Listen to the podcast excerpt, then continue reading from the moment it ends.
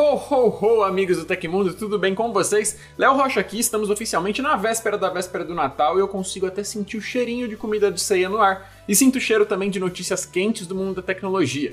Hoje vamos falar sobre hackers da Coreia do Norte roubando geral, Google em estado de alerta por causa do Chat GPT, cientistas revelando que os danos da Covid-19 em vidas humanas são muito maiores do que a gente achava, o FBI recomendando que todo mundo use bloqueadores de anúncios e o público e a ciência se unindo para eleger o smartphone atual com a melhor câmera. Deixa já um like no vídeo para não esquecer e bora para as notícias.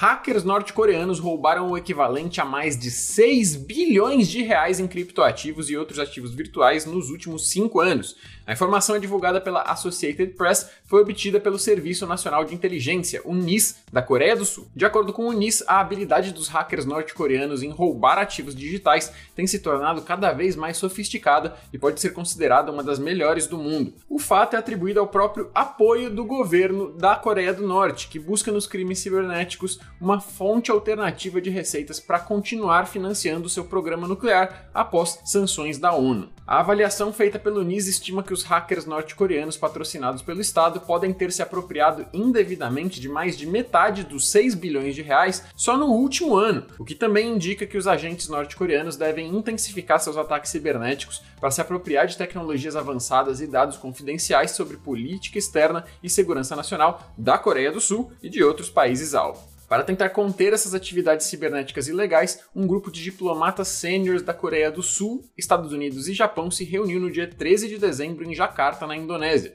O objetivo foi também discutir novas formas de fortalecer seu compromisso comum diante das ameaças nucleares e de mísseis de Kim Jong-un.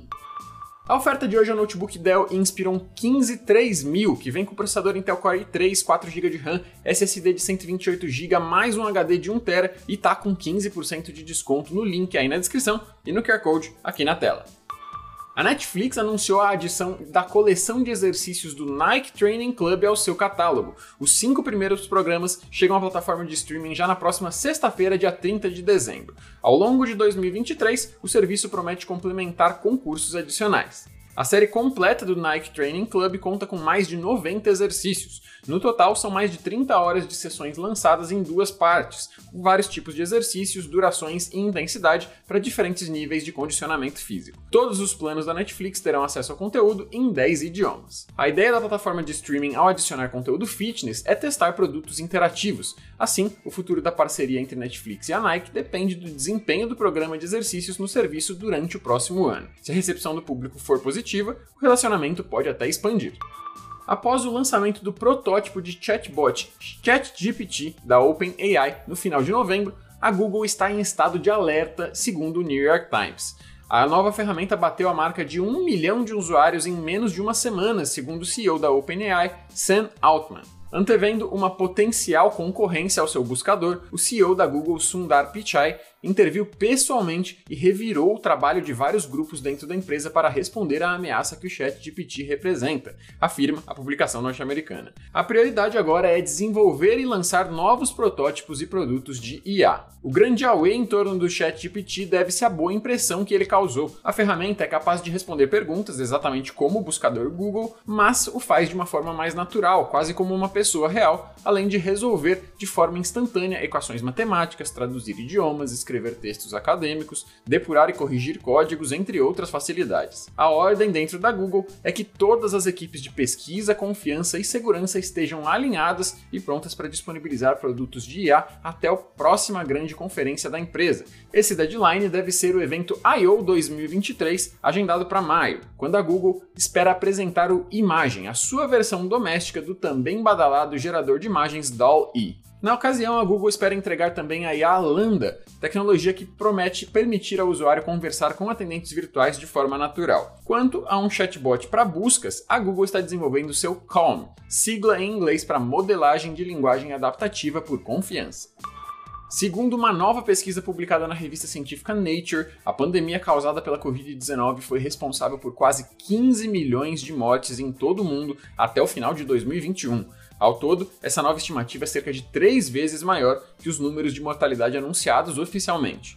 Ao final do ano passado, a Organização Mundial da Saúde divulgou uma lista baseada em relatórios de diferentes países, registrando 5,4 milhões de mortes e 300 milhões de infecções. Contudo, os pesquisadores apontam que esses números são subestimados. Analisando os números registrados nos dois primeiros anos da pandemia, os cientistas contabilizaram 14,86 milhões de mortes associadas ao vírus. Segundo o estudo, a média oficial é menor por conta da capacidade de rastrear os números com precisão em cada país. Eles afirmam que apenas metade dos países fornecem dados mais próximos da realidade. A pesquisa se baseou em modelos matemáticos para contabilizar os números prováveis, e assim eles até identificaram que o nível de mortalidade superou a média causada pelo vírus da influenza em 1957, em 68 e em 2009. Para contextualizar essas estimativas, a principal causa de morte em 2019 foi a doença isquêmica do coração, com 8,9 milhões de mortes, ressaltou o estudo. Como a pesquisa não abordou os dados desse ano, é possível que os números de mortes já tenham alcançado 30 milhões, já que muitos países sofreram com alta mortalidade até os primeiros meses de 2022. Felizmente, não podemos esquecer que as vacinas foram responsáveis por uma redução significativa das mortes causadas pela Covid-19. Em um estudo publicado no último mês, só nos Estados Unidos já é estimado que a vacinação preveniu mais de 3 milhões de mortes. O TecMe é o clube de benefícios do Tecmundo e por lá você vai poder entrar em contato direto com a nossa equipe para trocar aquela ideia marota, além de ganhar cupons, descontos exclusivos, acesso a mais um monte de coisa legal, até curso para aprender a fazer canal do YouTube. O link para saber mais está aí na descrição. Com o crescimento dos golpes online nos quais os cybercriminosos divulgam publicidade maliciosa nos resultados de pesquisas, usar um bloqueador de anúncios no navegador pode evitar que você seja a próxima vítima. A recomendação foi dada pelo FBI, o órgão de inteligência estadunidense. Sites maliciosos com endereço semelhante ao verdadeiro pagam para aparecer no topo das pesquisas, chamando a atenção do consumidor. Ao clicar nesses sites, o usuário é levado a uma página fraudulenta, mas parecida com a legítima, onde fica sujeito então a sofrer ataques de phishing ou ransomware, entre outras malandragens digitais. Eles também podem ser induzidos a baixar um aplicativo supostamente genuíno contendo malware, que realizará o roubo de senhas e dados financeiros. Como explica o FBI, o bloqueador de anúncios evita a visualização de publicidades falsas, facilitando a busca e o acesso às plataformas reais. O Adblock, outro nome pelo qual esse mecanismo é conhecido, também impede a reprodução automática de vídeos e o surgimento de anúncios que ocupam grande parte de uma página otimizando o funcionamento do browser. Além de recomendar o uso de adblocks, que funcionam como extensões de navegadores, o FBI deu outras dicas para evitar cair em fraudes online, incluindo verificar a autenticidade do endereço do site em questão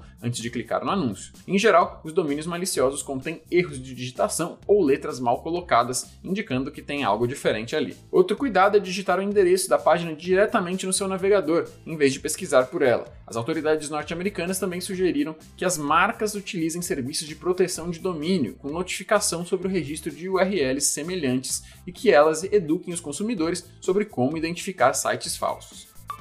Qual celular tem a melhor câmera atualmente? Essa é uma pergunta comum que tem muitas respostas. A fim de descobrir qual é o preferido do público sem a influência de marcas e de pessoas sendo fanboys, o youtuber Marcus Brownlee organizou mais uma vez o seu teste cego anual de câmeras de celular, só que dessa vez ele usou conceitos científicos para tornar todo o processo ainda mais justo e imparcial. O criador é um dos maiores na área de tecnologia no mundo, também conhecido como MKBHD. Ele organizou um site que ainda está no ar, onde os usuários escolhem a melhor entre duas fotos diversas vezes em algumas situações diferentes, tudo sem saber qualquer detalhe da fotografia ou do celular que atirou. Num primeiro momento não foi revelada nem a lista de celulares que estavam participando do teste. Depois de 21 milhões de votos contabilizados, os resultados foram revelados e o Google Pixel 6a levou o título de melhor no geral. É a segunda conquista consecutiva da série da Google, já que o modelo anterior, o Pixel 5a, ganhou no teste no ano passado. O Pixel 7 Pro ficou na segunda posição e o Asus Zenfone 9 completou o pódio na terceira posição. Enquanto isso, o topo de linha dos Android, o Galaxy S22 Ultra, ficou na quinta colocação e o iPhone 14 Pro conquistou apenas o sétimo lugar. Além de melhor no geral, também tivemos outras categorias. O Oppo Find X5 Pro levou melhor foto padrão e o Pixel 7 Pro conquistou a melhor foto no modo retrato. Os celulares com as piores fotos no geral, segundo o teste, foram o Sony Xperia 1 Mark IV e o Motorola Edge 30 Ultra aconteceu na história da tecnologia. Em 23 de dezembro de 1968, os astronautas Frank Borman, James Lovell e William Andrews se tornaram os primeiros humanos a orbitar a Lua. A bordo da Apollo 8, eles realizaram um total de 10 órbitas lunares e testaram muitos dos procedimentos que seriam usados nas missões lunares futuras. No processo, eles também se tornaram os primeiros a viajar além da baixa órbita da Terra, os primeiros a ver o planeta Terra inteiro de uma vez só pessoalmente e os primeiros a olhar para o lado mais distante da Lua. Se você quiser saber mais sobre a jornada da humanidade rumo ao nosso satélite natural no passado e sobre as missões que estão tentando nos levar de volta para a Lua e além, é só clicar no link na descrição para conferir o vídeo que nós fizemos justamente sobre isso aqui no canal do Tecmundo. E se você gostou do nosso programa e pode ajudar a gente, ou então se quiser mandar uma pergunta para a gente responder aqui no futuro, então não esquece de mandar um valeu demais pelo coraçãozinho aí embaixo do vídeo no YouTube.